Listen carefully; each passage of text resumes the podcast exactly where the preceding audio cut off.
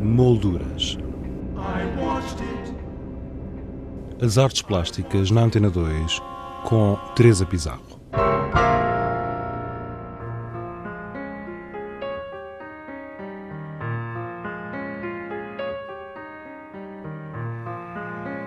A Sociedade Nacional de Belas Artes apresenta Ampulheta de Mim, do artista José Aurélio, com o subtítulo 74 Obras, 74 anos de vida do escultor. Esta exposição pretende revelar as diferentes facetas deste artista que completa 55 anos de carreira. Molduras irá dedicar dois programas a esta exposição e ao percurso artístico do escultor. Hoje transmitiremos a primeira parte da conversa que tivemos com José Aurélio.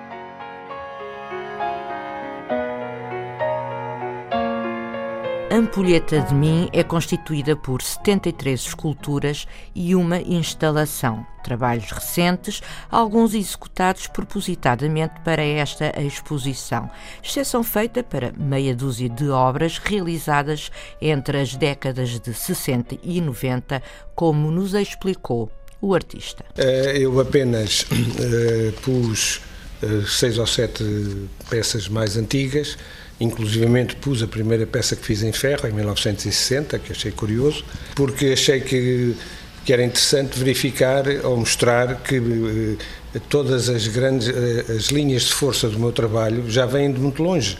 E, portanto, isso também me, eh, achei que era interessante que as pessoas percebessem que não se chega onde eu cheguei por, por acaso, não, é, não, quer dizer que eu tenha chegado a um sítio muito especial, mas cheguei, cheguei a um sítio onde sinto que estou mais ou menos estável dentro da instabilidade, porque eu nunca tenho uma, uma linha muito definida, porque eu reajo muito emotivamente à vida e às coisas que me, que me acontecem e às coisas que, que, que, ocorrem no mundo eh, e, portanto, eh, nada mais natural do que a própria escultura ser também o reflexo de todas essas coisas que me influenciam, que me transformam e que me, e que me viram eh, mais para um lado do que para o outro, conforme as circunstâncias, não é? Uma coisa que eu reparei, sobretudo nestes últimos trabalhos e naqueles trabalhos, daquela série Prumos, uhum. que começou em 2005, Exatamente. se não me engano, e vem até 2012, portanto, Exatamente. trabalhos uh, feitos propositadamente para esta exposição. O que eu noto, e em outras peças também, mas nestas particularmente, uh, é uma preocupação com o equilíbrio. Sim, sempre existiu, sempre existiu na minha, também no meu trabalho. Uh, e, e, devo confessar, aliás, tenho confessado ultimamente com muita frequência, a minha, as minhas experiências e as minhas pesquisas foram durante muitos anos no sentido do equilíbrio mecânico, digamos assim. só que as minhas as experiências que tive e que vou tendo são de tal maneira desastrosas que, que tenho abandonado essa, essa ideia, porque. Ninguém diria. Não, mas é verdade, quer dizer, mas repare eh, eu se calhar estou-me a referir a outro tipo de coisas, não é? Eh, é evidente que isto será, um, passa a redundância, será um equilíbrio mais estável. Eu, quando me estava a referir a esse tipo de equilíbrio, eh, que, que fez parte de grandes experiências que fiz, era um equilíbrio que passava também pelo próprio movimento das peças, não é? E eu cheguei à conclusão que o movimento, eu que sempre estive contra e continuo a estar contra o movimento elétrico, porque acho que desvirtua toda, toda a nossa, até a nossa capacidade de inventar outras, outras coisas, não é? É demasiado fácil por um motor, ligar um motor, na minha opinião. Eh, e, portanto, tenho tentado eh, aquela forma, digamos, ou aquela energia que nos está mais próxima, que é o vento, ou, ou o simples ar, o simples, eh, uma simples mudança de, de, de temperatura, inclusivamente, também já fiz coisas com calor e com frio, etc. E de facto chego à conclusão de que tudo isso acaba por, por, por falhar, por, por se estragar, por, eh, por, por eh, ir com o vento, muitas coisas vão com o vento. Estou-me a lembrar de uma peça que eu, que eu fiz aqui há uns anos em Monsaraz, que era uma peça muito curiosa, porque era uma série, eram sete peixes voadores de grandes dimensões, que foram colocados lá em cima no castelo e que eram, eram um cardume de peixes voadores que vinha, não se sabe bem de onde, de um mundo poético qualquer, que vinham para o Alqueva, ainda o Alqueva não tinha água, não é? e, e esses peixes voadores vinham trazer uma dose de poesia à barragem do Alqueva, perante toda, toda, todas as eh, todas as dificuldades que se punham na altura, nem eram as dificuldades, eram as expectativas negativas que se punham em relação ao Alqueva, e que nós ainda não podemos dizer se, se o Alqueva é positivo ou negativo, mas seja como for, está lá, e portanto eh, é bom que ele tenha alguma, alguma poesia também, porque não nos podemos esquecer, e isto é uma coisa também que eu não, não me canso de referir, que a barragem do Alqueva continua a ser o rio Guadiana, que era um rio lindíssimo, um rio que tinha recantos maravilhosos, etc, etc, e continua a existir depois da barragem e antes da barragem. Portanto, mas a gente esquece, as pessoas em geral esquecem-se que de facto o Guadiana não está ali já, mas está, não é? Está de facto. E, portanto, está aí para continuar. E para continuar, não é?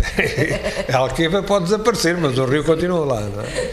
De maneira que, pronto, é, é isso, quer dizer, acho que eh, essa peça, por exemplo, eh, veio um temporal e desfez-se completamente, quer dizer, desapareceu, por isso volatilizou-se, não é? Foi de tal maneira violento que os peixes voadores, que eram umas peças grandes, tinham dois metros de envergadura, eram, eram de facto uns peixes eh, com asas, não é? Aquelas asas foi tudo, não é?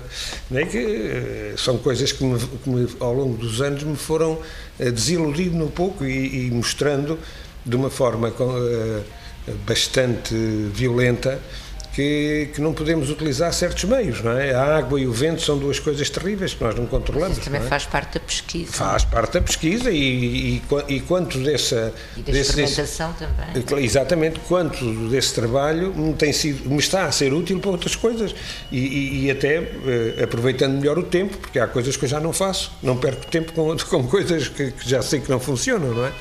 maneira, agora, por exemplo, olha, digo-lhe a título de curiosidade, vou começar uma nova fase da, da minha, da minha pesquisa, eh, fazendo eh, eh, uma coisa que eu fiz também durante vários anos, que são cataventos de grandes dimensões, de pequenas dimensões, sei lá, 25 anos talvez a fazer cataventos, e a oferecer e a vender, sei lá, já é o que eu fiz de catavento, e agora vou fazer mini cataventos. Porquê? Porque também cheguei à conclusão que se for um mini catavento não vai tanto no vento como o grande catavento. O grande catavento, como tem maiores superfícies expostas ao vento, etc., aquilo oferece mais resistência, oferece mais resistência desfaz tudo. Os pequeninos, estou a fazer umas experiências agora, dá a impressão que aquilo tem mais resistência. É? Qualquer dia aparece uma exposição dos meus mini cataventos, que são coisas amorosas, porque são pequeninas joias, sempre a mexericar e tal.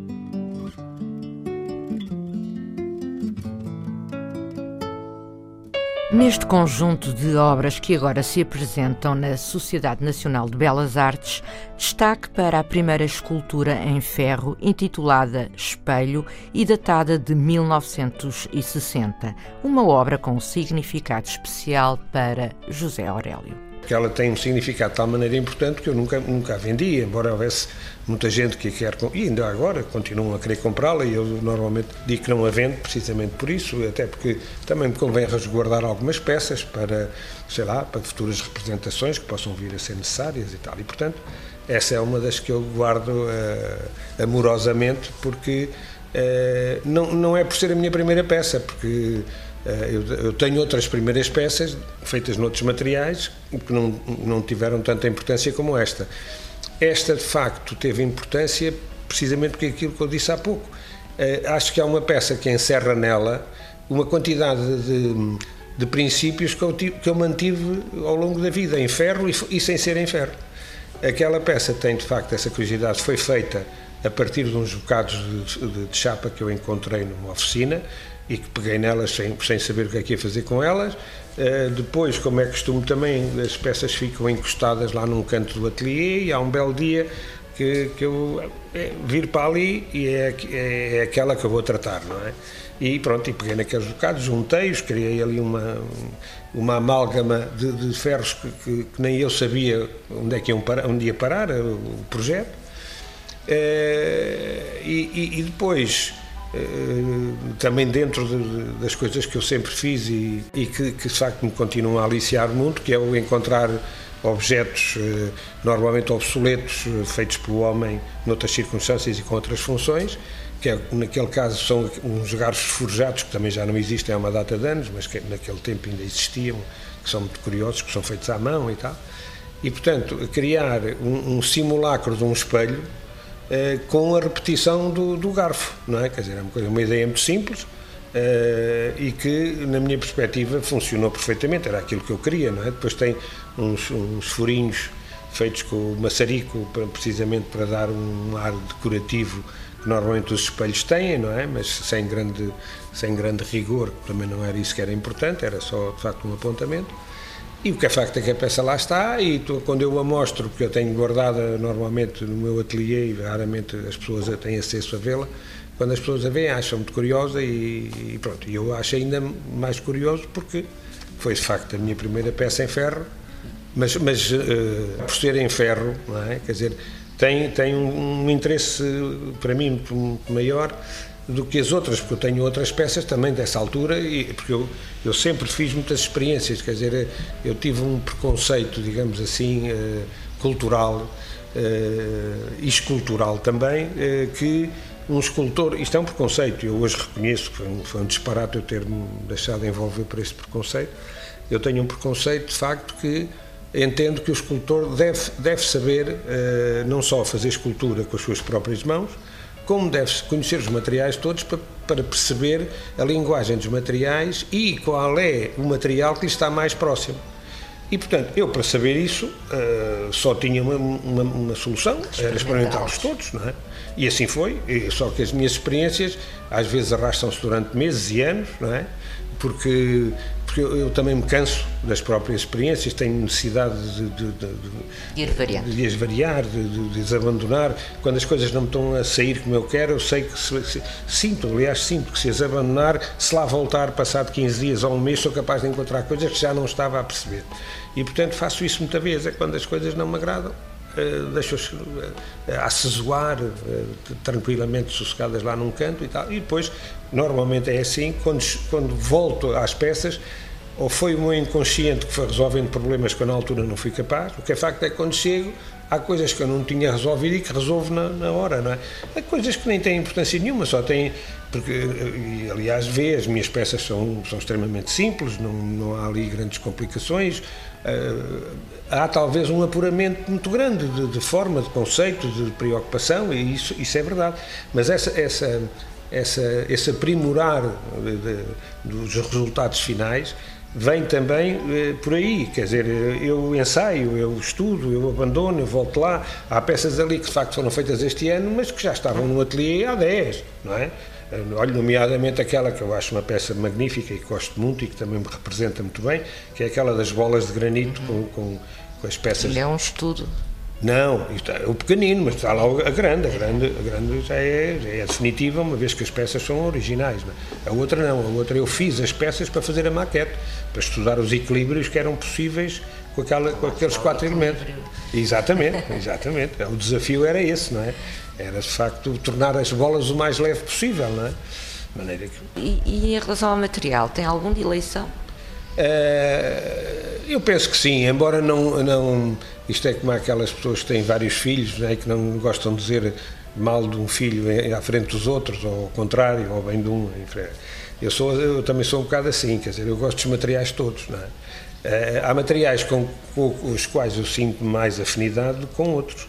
Da mesma maneira que há peças que me exigem que eu os faça num determinado material em detrimento do outro, porque as próprias peças exigem ou sugerem que seja nesse material.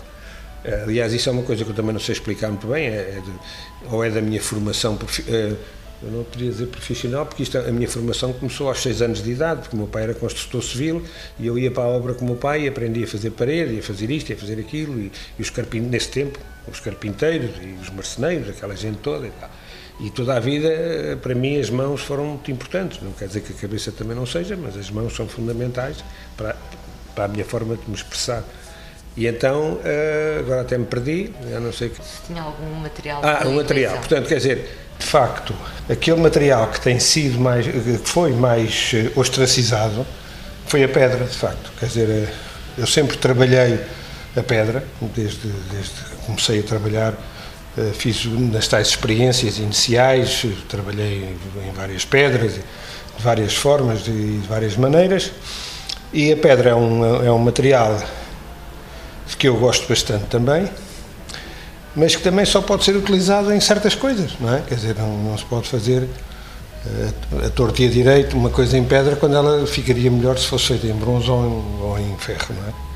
E, portanto, eu vou mexendo sempre nessa, com esse tipo de preocupação. Uhum. Embora tenha deixado praticamente de trabalhar em pedra, isso é que é uma verdade, não sei se sabe, eu fiz as gárgulas da Torre do Tombo em, mil, em 1990. Isso é, diz respeito à obra pública que já lá iremos. Ah, então pronto. e lá iremos, com certeza. No próximo programa continuaremos a conversa com José Aurélio, onde a sua vasta obra pública e o projeto Armazém das Artes em Alcobaça merecem destaque. Ampulheta de Mim, do escultor José Aurélio, na Sociedade Nacional de Belas Artes, até o dia 30 de junho.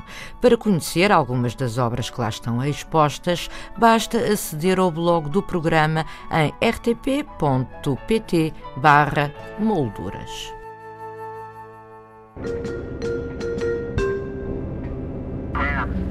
Molduras